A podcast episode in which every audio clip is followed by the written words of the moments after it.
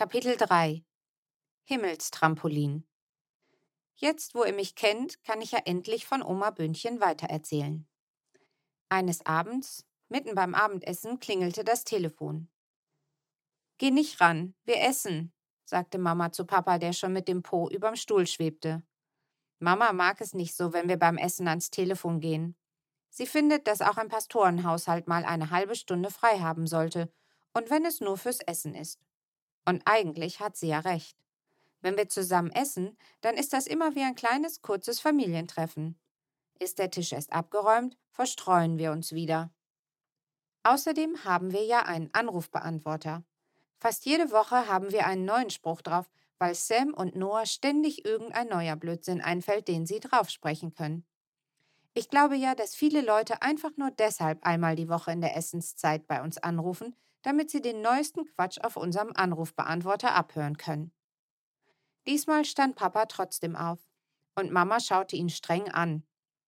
Mit dem Mathelehrerblick. Aber Papa ging in den Flur zum Telefon und da hilft dann ja auch kein Mathelehrerblick mehr. Den kann man ja vom Flur aus nicht sehen. Wir aßen weiter und Mo versuchte dauernd Mamas Blick nachzumachen. Das war so lustig, dass ich mich fast an meinem Käsebrot verschluckt hätte. Aber als Papa nach ein paar Minuten wieder zurückkam, da war das plötzlich gar nicht mehr lustig. Oma Böhnchen ist gestorben, flüsterte er, und irgendwie sah er plötzlich ganz klein aus. Mama holte tief Luft. Noah und Sam saßen mit offenen Mündern vor ihren Tellern und Mo wimmerte leise. Es gibt so Augenblicke, die sind so wichtig und so groß, dass man sich alles genau merkt. Winzige Kleinigkeiten, die eigentlich nichts Besonderes sind. Zum Beispiel, wie es um einen herum riecht oder welche Geräusche zu dem Augenblick gehören. Zu diesem Augenblick gehört für mich für immer und ewig der Honig, der von Mamas Brot tropft, das sie gerade vor dem Mund schweben hat.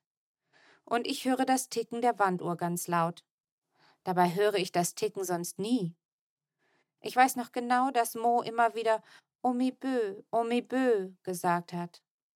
Und dass in diesem Moment das Toastbrot im Toaster nach oben geschossen ist. Wir wussten alle, dass Oma Böhnchen im Sterben lag. Seit ein paar Tagen schon. Sie war in den letzten Wochen immer schwächer geworden. Und nun war sie tot. Seit zwei Jahren hatte sie diese schreckliche Krankheit gehabt, die sich Krebs nennt. Ich werde sterben, kleine Fine, hatte sie mir bei meinem letzten Besuch gesagt. Sie hatte in einem großen Krankenhausbett gelegen, das ich so überhaupt nicht mochte, weil ich unseren Mo schon so oft darin hatte liegen sehen. Aber ich fand es irgendwie gut, dass Oma Böhnchen vom Sterben sprach.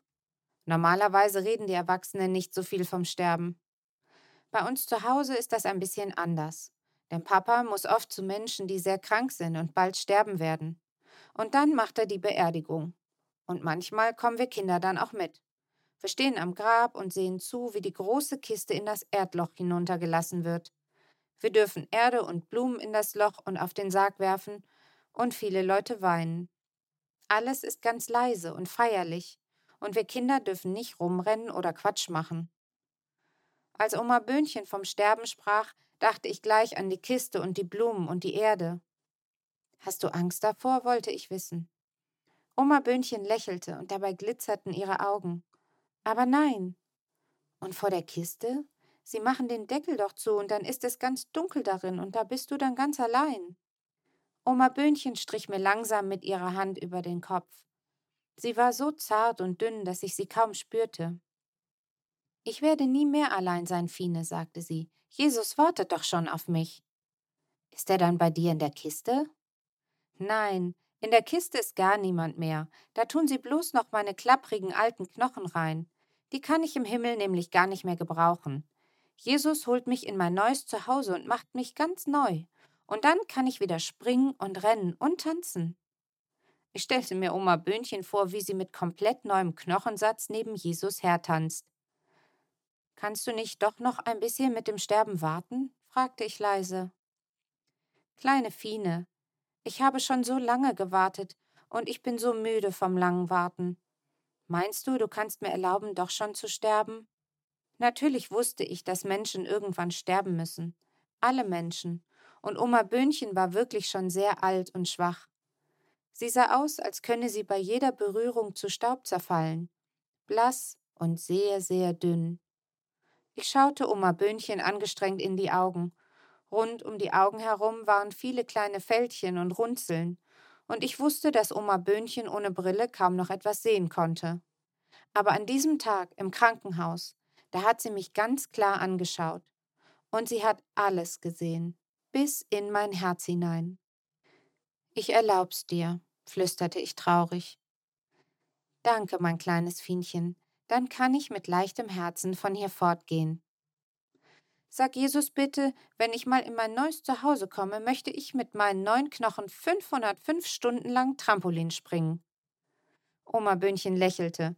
Aber das kannst du doch hier auf der Erde auch schon machen. Nein, wir haben doch gar kein Trampolin. Ja, also dann, dann werde ich Jesus das sicher erzählen.